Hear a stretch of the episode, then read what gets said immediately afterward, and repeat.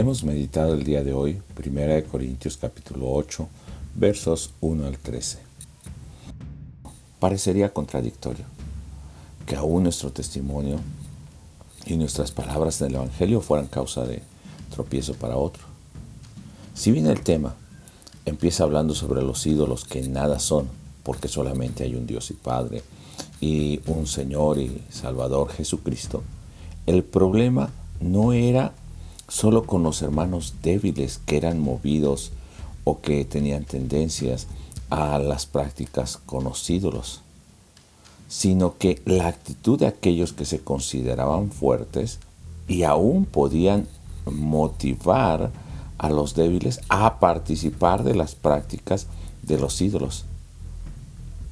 Ahora, realmente estos que se consideraban fuertes, que se consideraban conocer y ser maduros, verdaderamente lo eran, porque estaban participando de las prácticas de aquellos que servían a los ídolos y no solamente eran las prácticas de la comida, sino incluía todos los rituales, los excesos, las eh, libertades o libertinajes eh, sexuales, eh, la contaminación.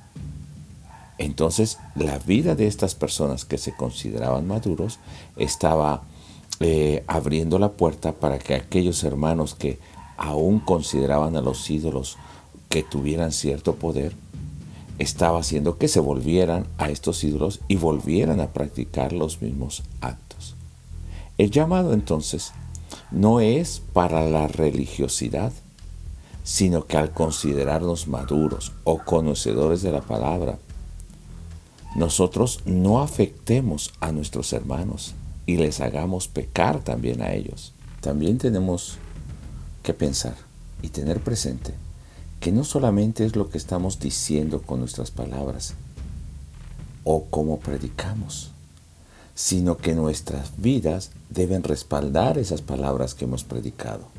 Entonces nuestros actos deben separarse completamente del culto a los ídolos.